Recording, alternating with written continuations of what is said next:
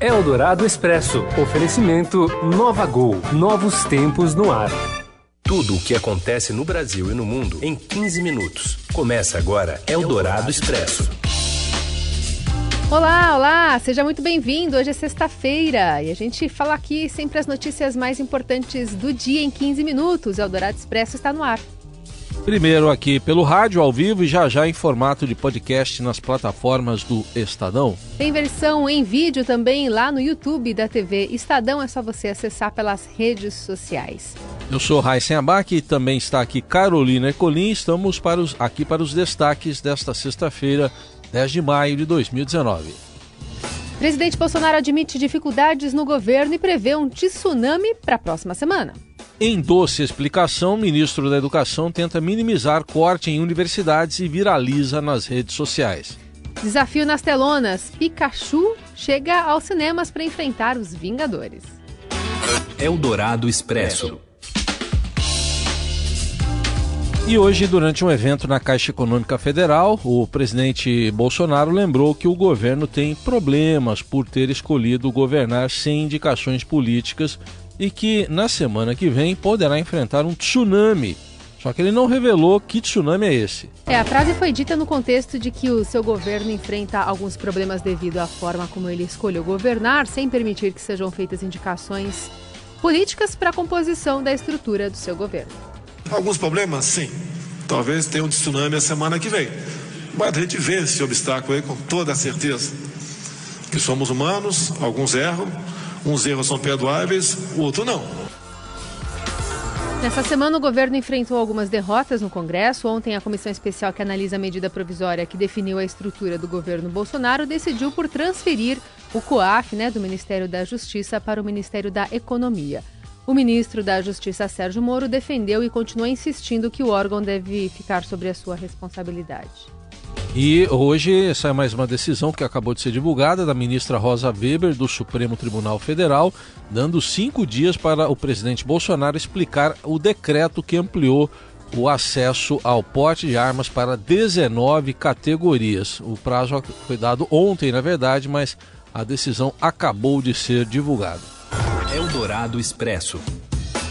Presidente Michel Temer segue preso na sede da Polícia Federal na Lapa, zona oeste de São Paulo. Ele se entregou na tarde de ontem para cumprir uma prisão após habeas corpus que mantinha livre ser revogado. Passou a noite em uma sala de reuniões adaptada para ser um, um quarto né, para o político. E hoje, em entrevista à Rádio Dourado, um de seus advogados de defesa acusa o judiciário de decidir questões polêmicas contaminado pelo clamor público. Eduardo Carneló cita como exemplo a prática adotada pela sexta turma do STJ.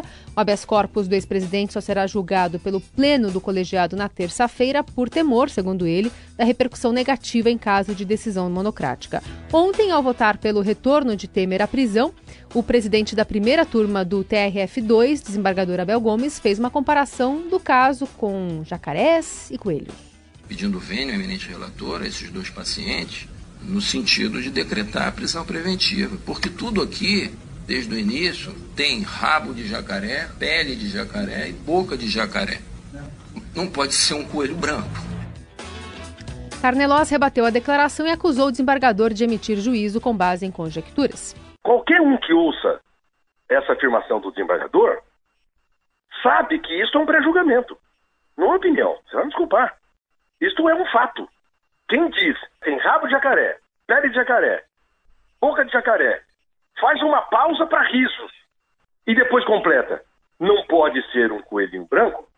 Ora, isso não é minha opinião. Isto é um pré-julgamento e o que é pior, o que é muito pior, Heisen, precisa ser dito, é que ele fez isso num habeas corpus em que não se está julgando o mérito das acusações contra o ex-presidente. Eldorado Expresso.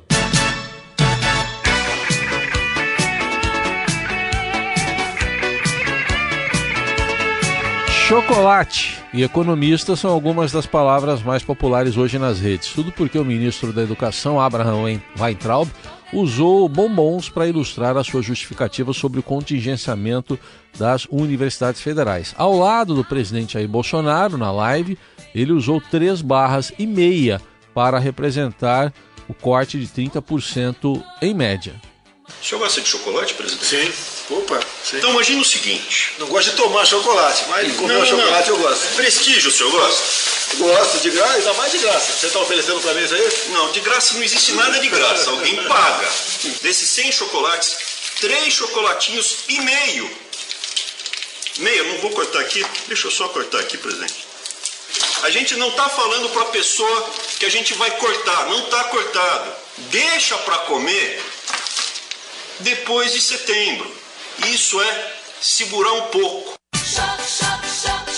Como é economista, o fato ganhou outra proporção porque não ficou claro que ele fazia uma analogia com o valor global do orçamento, e sim com as despesas não obrigatórias, além do fato inusitado em si ter a mesa repleta de chocolate e ver o presidente comendo a metade do chocolate, aquela metade, digamos assim, contingenciada pelo ministro.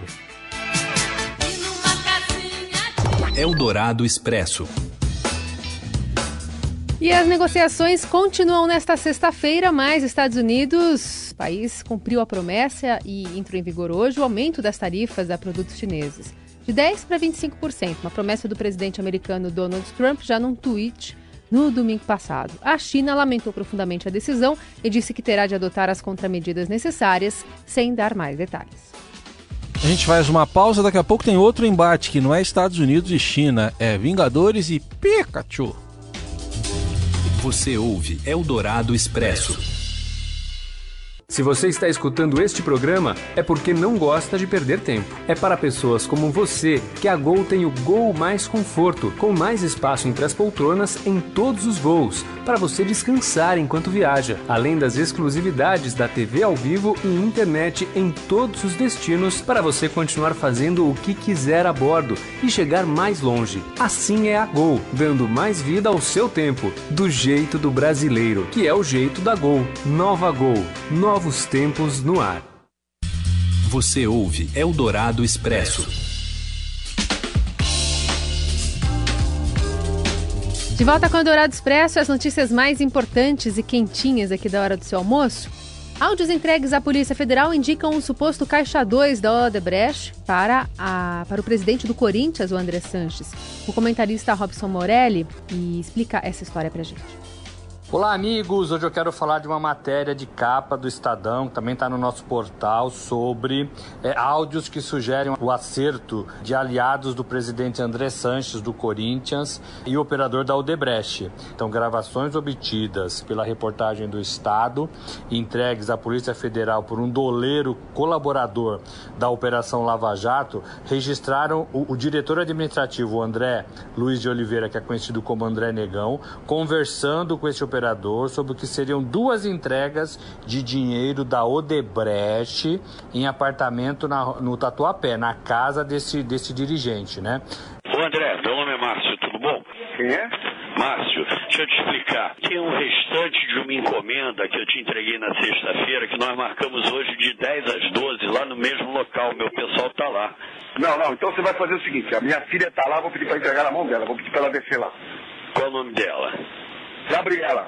Tá, eu vou pedir meu pessoal então entregar a Gabriela. As investigações apontam, por meio desse intermediário, o repasse de 3 milhões, 3 milhões de reais de Caixa 2 destinado ao ex-deputado federal pelo PT, o presidente corintiano André Sanches. Isso está identificado numa planilha da própria Odebrecht com o codinome Timão. Tanto André Sanches, o advogado do, do, presidente do Corinthians, quanto o advogado do diretor do Corinthians, o André Negão, eles negam que esses áudios obtidos pela reportagem do Estado comprometam qualquer tipo aí de conduta ilícita dos dois neste processo. O fato é que esses áudios é, mostram uma conversa e esses áudios estão e vão para o inquérito que apura tudo isso. É um assunto delicado, não é um assunto fácil e é um assunto que vai respingar lá na frente com certeza. É isso, gente. Um abraço a todos. Valeu. Eldorado Expresso. Tem novidade aí, a segunda temporada de O Mecanismo estreia hoje no serviço de streaming. A repórter Bruna Alencar fez uma entrevista exclusiva com os atores da série e traz os destaques aqui pra gente. Na coletiva de imprensa de um mecanismo, era muito esperada a fala do diretor José Padilha, porque desde que ele falou há poucas semanas atrás que ele havia apoiado o Moro e havia se decepcionado, não tinha como assunto política, mesmo pelo teor da série não ser abordado. No começo da coletiva, ele falou que estava assim muito decepcionado com o juiz Sérgio Moro, que os bolsonaros eles faziam parte da esgotosfera. Essa palavra é, realmente ela chama muita atenção porque mostra total aversão do diretor ao atual governo Bolsonaro. Mas, em relação às críticas da primeira temporada, ele fala sim que ele é antipetista, mas que ele também se afirma como anti-PSDBista e anti-PMDBista. Só que parte da esquerda que criticou só vê esse lado dele ser antipetista. Depois, já conversando aí com os atores, numa entrevista exclusiva, eu não tinha como não perguntar se eles não tinham medo de ficarem isolados artisticamente, porque eles foram criticados pela esquerda, da qual muitos deles afirmam fazer parte, por conta de ter participado da série Mecanismo, que atribuiu frases do Jucá ao ex-presidente Lula, e ao mesmo tempo eles foram criticados pela direita por, enfim, posicionamentos pessoais. E aí eu perguntei isso para o Celton Mello. E ele teve um posicionamento bastante firme. Não quero que, que pensamentos externos indiquem o que eu devo fazer ou o que eu não devo fazer. É, eu decido o que eu devo fazer. E se eu for me policiar do que é, deve ser feito ou não, olha, meu nome não é Johnny, se fosse mês que vem, hum, tráfico de drogas, ele é simpático, talvez seja um elogio ao tráfico. O Alto da Compadecida, melhor não, você mata padre. Dois caras que trapaceiam e roubam as pessoas humildes, melhor não fazer o Alto da Compadecida. Então acho que também tem isso, assim, eu quero fazer tudo. Ninguém vai me dizer o que eu devo ou não fazer. Eldorado Expresso.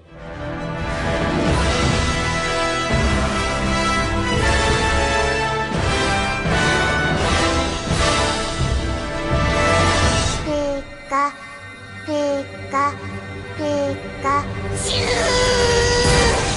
pica, pica, pica, pica, Ô louco, hein? Pikachu enfrentando os Vingadores. Pois as salas de cinema dominadas há duas semanas pelos super-heróis da Marvel agora tem um concorrente, amarelo e fofo. A principal estreia da semana é Pokémon Detetive Pikachu, do diretor Rob Letterman. O Ryan Reynolds, de Deadpool, faz a voz original do mini-herói que saiu dos games e foi para as telonas. E na história, Pikachu ajuda um garoto que está à procura do pai desaparecido. O mistério já está em cartaz em 584 salas de cinema de todo o país. Na verdade, não é só é, o, Ray, o Ryan que consegue fazer essa voz do Pikachu. Tem mais gente aqui no estúdio que também consegue. Pica! Isso aí foi depois da batalha com os Vingadores. né? Dando rouco aqui, né? Fica! E assim a gente encerra mais uma edição do Eldorado Expresso. Para conversar conosco, a hashtag é Eldorado Expresso nas redes sociais. Um ótimo fim de semana. Feliz Dia das Mães, hein? Tchau. Feliz Dia das Mães a todos. Você ouviu Eldorado Expresso tudo o que acontece no Brasil e no mundo em 15 minutos. Eldorado Expresso. Oferecimento Nova Gol. Novos tempos no ar.